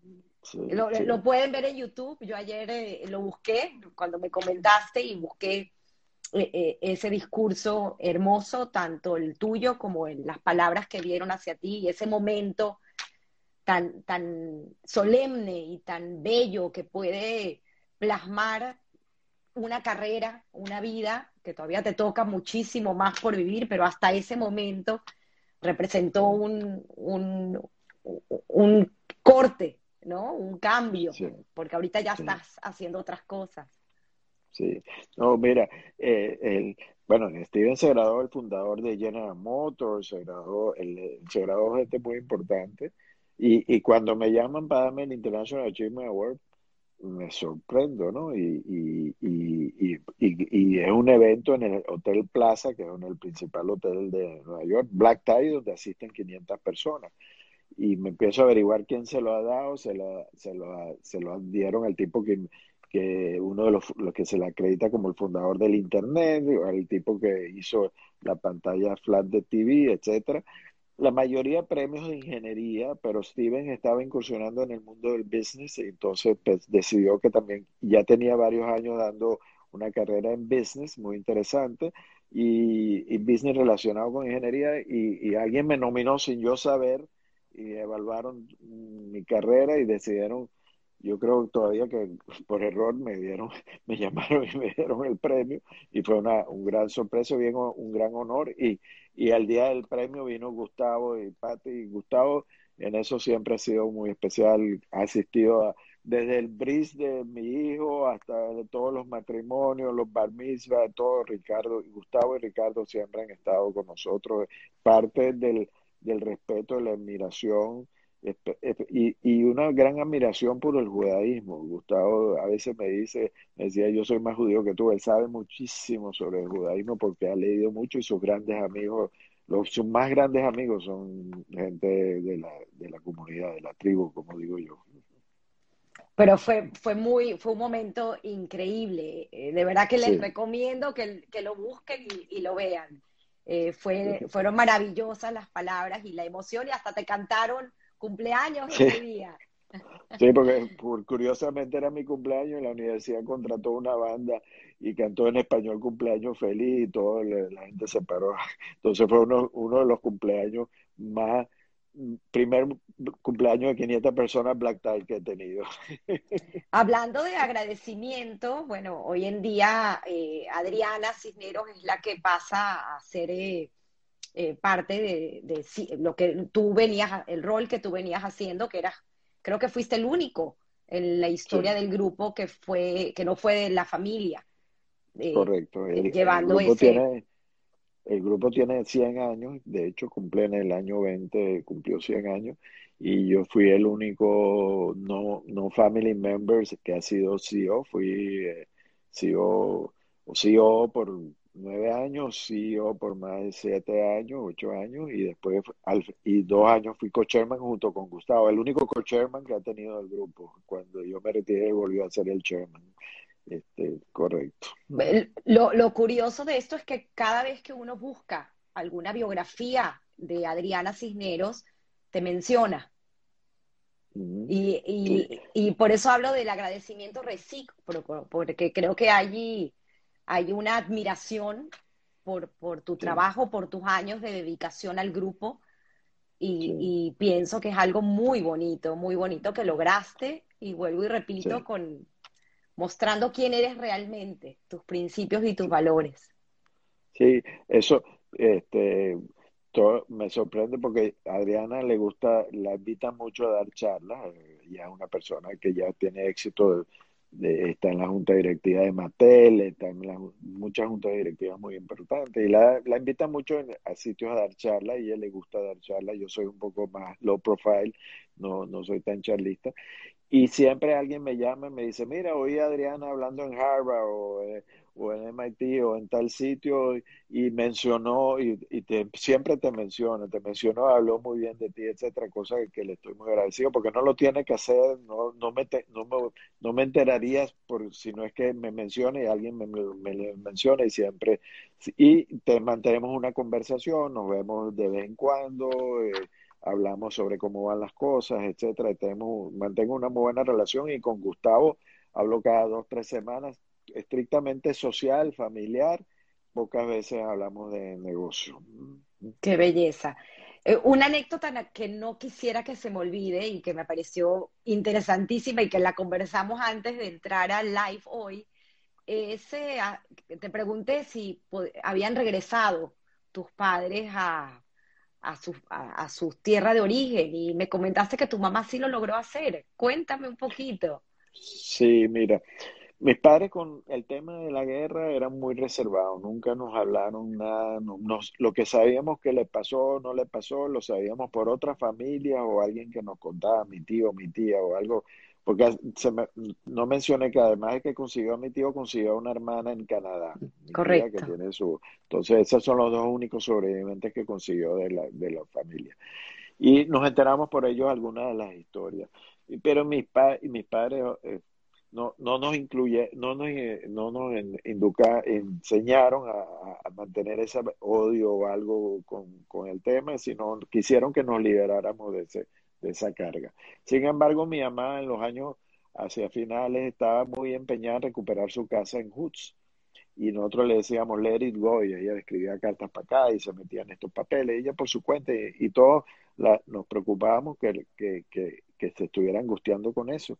Hasta que sí recupera la casa, se decide ir a, a que en ese momento era Ucrania, no era fácil ir a Ucrania, la acompaña mi hermana, que siempre está con, ha estado con ella, y, y, nos cuentan que fue toda una odisea, porque tenían que ir a Hungría, pasar, eh, no la dejaban pasar con, porque no, no daban visa para ir a Ucrania, tuvieron que entrar con un carro, caminar por un sitio, entrar con otro carro.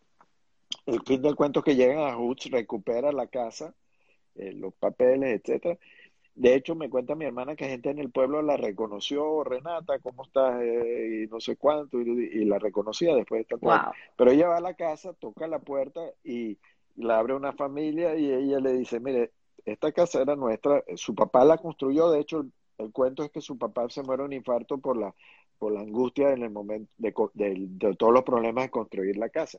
Entonces mi mamá le dice, esta casa era mía, aquí están los papeles, yo se las doy a ustedes porque yo quiero que ustedes sepan que esta casa se las di yo no y, no se la dieron unos nazis. Entonces, eso era todo lo que quería, no era ni económico ni nada, no era cuestión de orgullo. buscaron la, la, la, tumba de su papá que estaba enterrado ahí, no la, no, mi hermana me dice que no la consiguieron, buscaron, está todo muy malogrado, muy, muy descuidado, ¿no? pero bueno, se vino en, tranquila y en paz que logró hacer eso, que no era una cosa que ella nos había contado que quería hacer, o era un plan, no sé.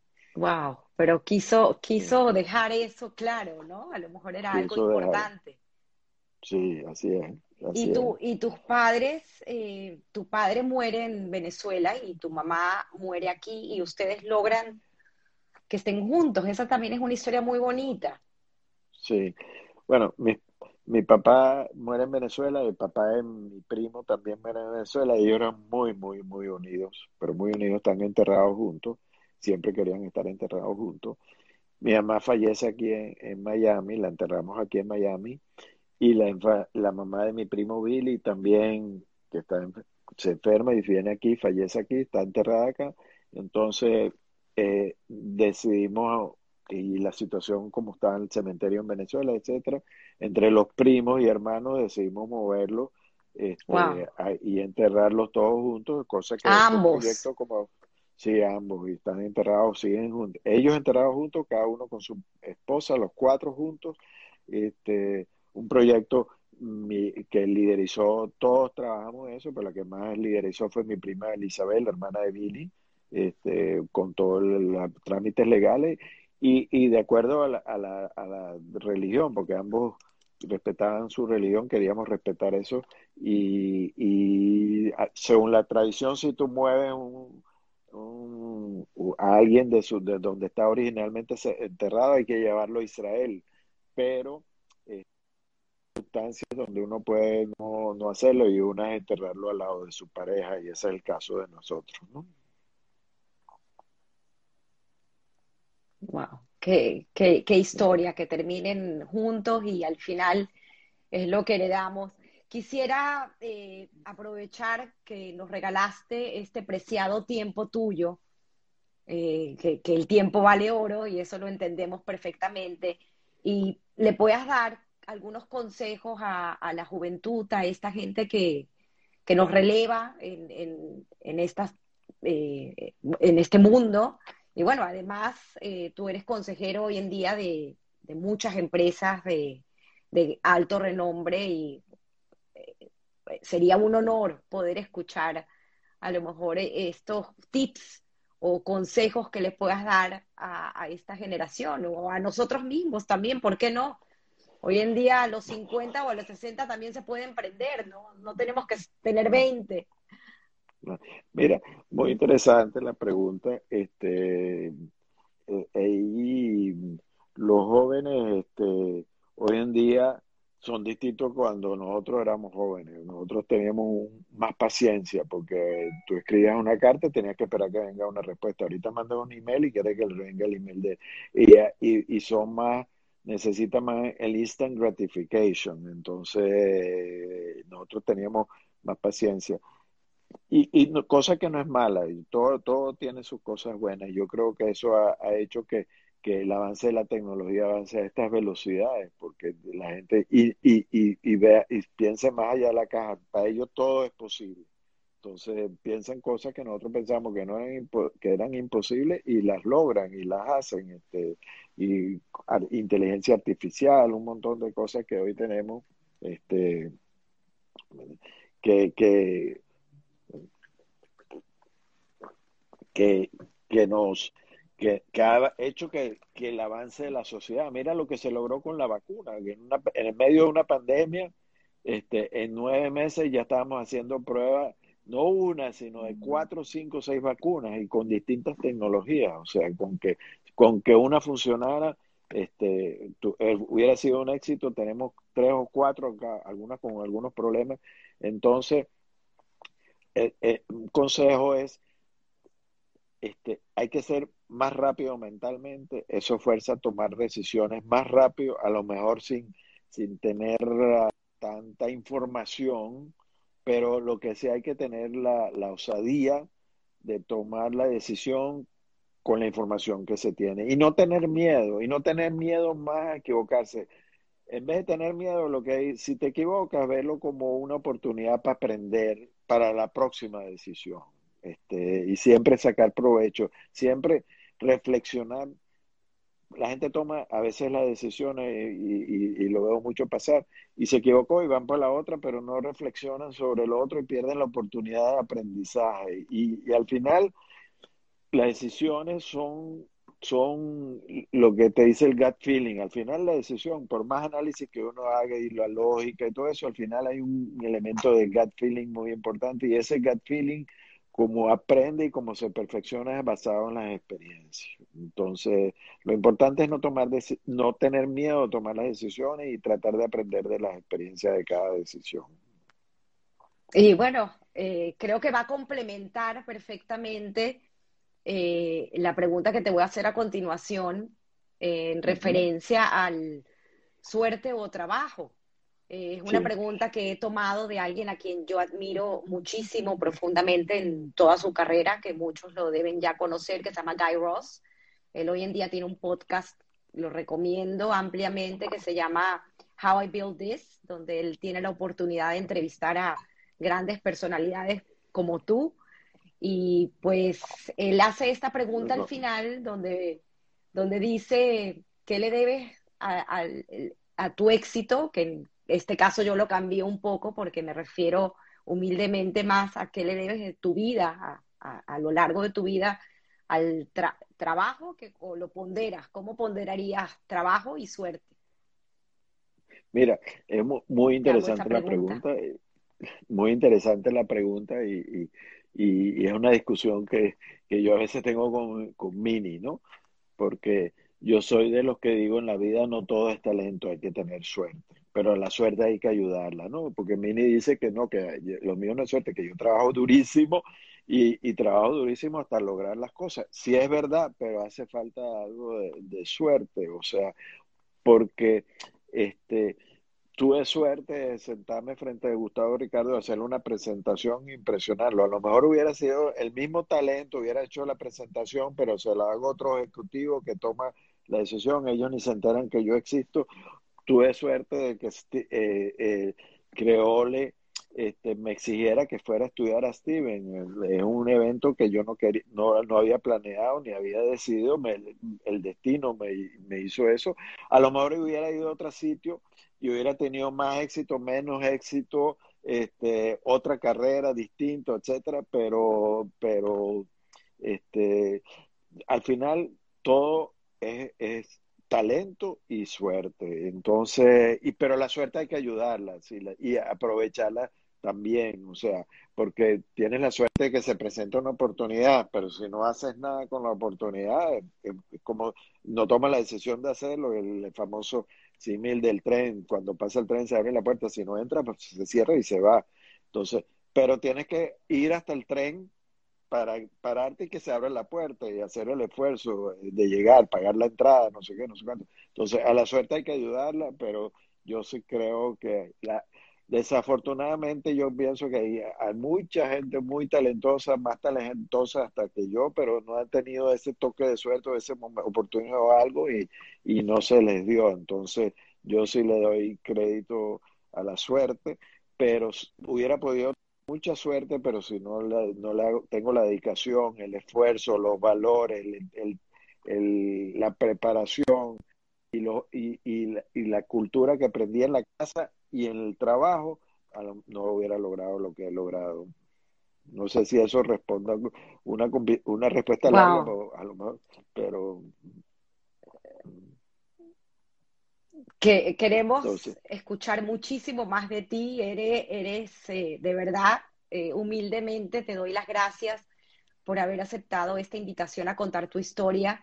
Eh, sé que son cosas que uno remueve el, pasado y pues obviamente es muy sentimental, está cargada de muchos sentimientos, así que lo agradezco infinitamente. Te quiero leer algunos de los comentarios de gente te ha acompañado a lo largo de hoy. Igual la, eh, la historia quedará en eh, Instagram Live grabada y la pasaré al canal de YouTube, la podrás compartir y quisiera, no, no quisiera irme sin leerte, bueno, gente que, que te admira, te quiere. Nati Vandel, excelente entrevista y una suerte tenerlo de tío. Eh, Flor eh, dice, conozco a Billy y a Lizuo, que son excelentes, se nota que son familia. Qué bonito. El doctor Carlitos, eh, quien estuvo también como invitado, Carlitos, no puedo, Scheiner, creo que lo dije bien, Carlitos. Excelente entrevista, lecciones ejemplares, gran persona y hermosa familia Vandel. Qué bonito, qué bonito. Tengo más gente por aquí. Bernardo Roycental te manda muchos saludos. Eh, dice Eduardo, Eduardo Hausman. El grupo Cisneros fue una gran escuela y Steve un gran decano. Trabajé con Steve, trabajar con Steve fue todo un privilegio y además un placer. Steve tiene una gran estatura como persona y como profesional. Qué bonito, qué bonito. Clarita, gracias. Rizel, un lujo un lujo de entrevista, gracias. Sigo leyendo. Eh, Ángela Hirsch, esto es un señor, es un lord. Wow, qué bonito, qué bonito. Eh, dice eh, Bernardo Roycental, gracias Bernardo. En estas entrevistas conseguimos fuentes de inspiración. Bravo. Ricardo Gerdan, muy buena entrevista, admirable la carrera de Steven, hermosa familia Vandel, con muchos valores. Qué bonito. Hay miles de comentarios. Wow. Eh, Luna al mar, excelente entrevista, inspiradora humana. Mil gracias. Una vez más, necesitamos un TED con estas lecciones. Bueno, historias que contar, humildemente. Eh, puedo quedarme, creo que toda la tarde leyendo, toda la mediodía. Dice Menia, eh, Meni Abramovich, un gran saludo a Steven, mucho que aprender, vuelve a decir Ricardo, eh, Steven, o sea, quiero culminar con que tú cierres esta historia que contar. Como siempre digo, todos tenemos una historia que contar. Mira, primero muy agradecido a ti, yo soy el agradecido porque me diste la, oportunidad y el escenario para, contar un poquito que, que, me encanta que muchos conocidos, amigos y no conocidos, este, me la escuchen y además que puede servir de legado después para mis hijos en un futuro de, es una forma de transmitirle valores a, mis hijos y a, la, y a, y a, tu audiencia. Este, no conocía este espacio hasta que me comentaste por, por, una mención que hice en un board que estoy de, de Cromwell, donde Joe Rubinstein también fue uno de los entrevistados. Y, y Nuestro querido amigo Joe. Querido, muy querido amigo Joe, y Joe fue el que me explicó y me, me encantó. Es una oportunidad de contar, porque uno tiene muchas oportunidades de contar una trayectoria profesional en cosas eh, académicas, etcétera, pero no muchas oportunidades de contar qué lo impactó a uno. Y te voy a decir algo para ti. Ayer, con, antes de esta entrevista, nos reunimos tú y yo por acá para, para contarte un poco de la carrera. Y tú me hiciste ver muchas cosas que yo no había visto, porque tú lo ves desde otro punto de vista. Y entonces me, me, hiciste reflexionar sobre muchas cosas de la similitud entre lo que aprendí en mi casa con mis padres de Gustavo, que, que yo está, estaba ahí, pero no lo había amarrado, entonces no lo había conectado. Entonces, para mí fue toda una, una experiencia, una oportunidad, y, y, y así como me estoy, voy a participar en la futura porque siempre hay mucho que aprender. Yo soy de un lector, hay una sección en el New York Times que yo leo todos los días que habla Lives Lived, de vidas vividas, y hablan de alguien que falleció totalmente desconocido algo, pero que tiene algo que todos lo debemos aprender. Y yo lo leo todos los días, porque de todo el mundo hay algo que aprender. De todo el mundo. de todo el mundo hay algo siempre que aprender y, y te enriquece. Entonces, esto, esto es una tremenda tribuna para eso. Me encanta el grupo. Qué bonito, Steven. Gracias. soy, una, voy a ser un gran admirador. Gracias, gracias. Te quiero leer aquí unos, unos comentarios que son tan bonitos. Dice Frida eh, Shem, fascinada con la historia que conozco de primera mano a partir de su esposa Mini y indirectamente a través de mi hermana Lili, compañera del colegio. Excelente historia, gracias por compartir. Eh, bravo, primo. Eh, este es Lizu, que hablaron hace poco de él. Eh, Eva, Bizarre eh, al lado de un gran hombre, ah, eso ya te lo había dicho, al lado de un gran hombre siempre hay, una gran mujer. Lily Glue. Adelante, Adelante, adelante. Adelante, exacto, corrige, adelante.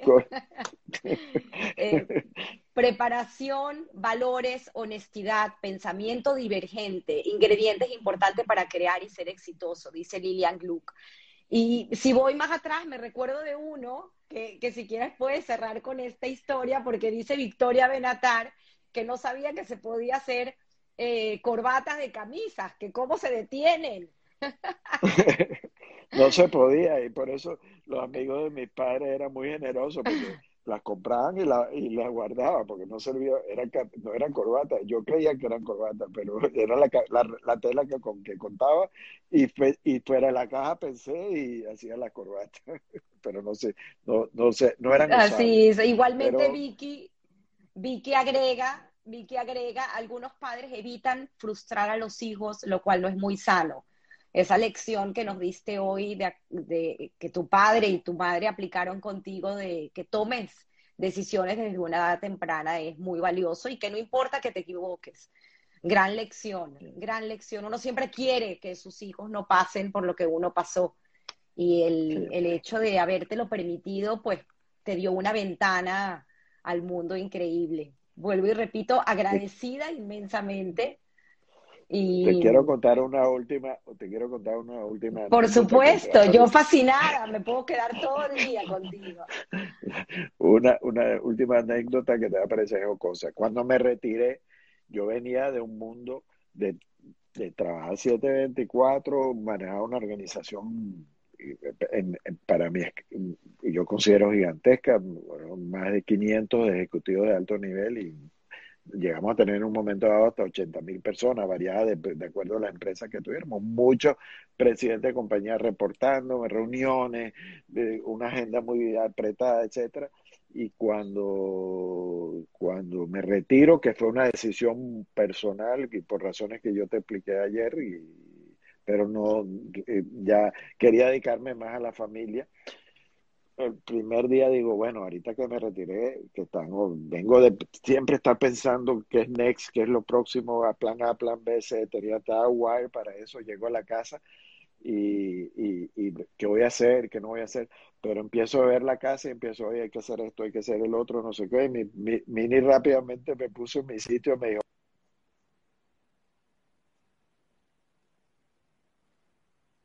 ¿quién es, quién es el CEO de la y bueno, yo me dediqué a otras cosas. Aquí está Mini que va a saludar. Ay, qué vergüenza, eso fue el mejor cuento. Hay que no oigo nada. Pero... Ella, ella no está oyendo. No, está oyendo porque no tiene los Te repito, te, te, lo repito, o si quieres repítelo tú porque está genial. Aquí, Gus de Voz. Ahora sí oye. ¿Quién, bueno, ¿quién, gracias es, ¿quién es el jefe? Me encantó, me encantó, así es, qué bonito. y qué bonito darle honor a quien honor merece. Es así, es así, mucho honor, así todo. Uno aprende de Muchísimas gracias. De todo el mundo, de todo el mundo. Creo que es, eh, si queremos que recomendar, hay una, en Instagram, hay una cuenta que se llama Humans of New York, que también es hermosa, que son historias de gente común con una fotografía y luego la historia que hay detrás de esa persona que probablemente si no hubiese sido por esa ventana, pues pasa desapercibida. Y son muchísimas ah. cosas que aprender. Y creo que efectivamente es como que ampliar nuestro campo de visión y, y, poder observar, ¿no? Muchas veces este mundo no nos permite hacerlo porque salimos y estamos tan apurados de hacer cosas que no nos detenemos a observar lo que hay a nuestro alrededor y mucho que aprender de, de lo que pasa. Así que es una invitación a eso. Qué bonito. Gracias. gracias nuevamente. Feliz, domingo a todos y gracias por, por tomarse el tiempo de escucharme. Y el compromiso es tener ahorita a tu primo para que nos eche el cuento de la, la otra, el otro lado de la historia familiar. Qué bonito. Gracias. Una, una persona que también yo admiro, una persona que yo admiro mucho. Así que mucho cariño. Increíble, increíble la historia. Sí, señor. Cariños, abrazos.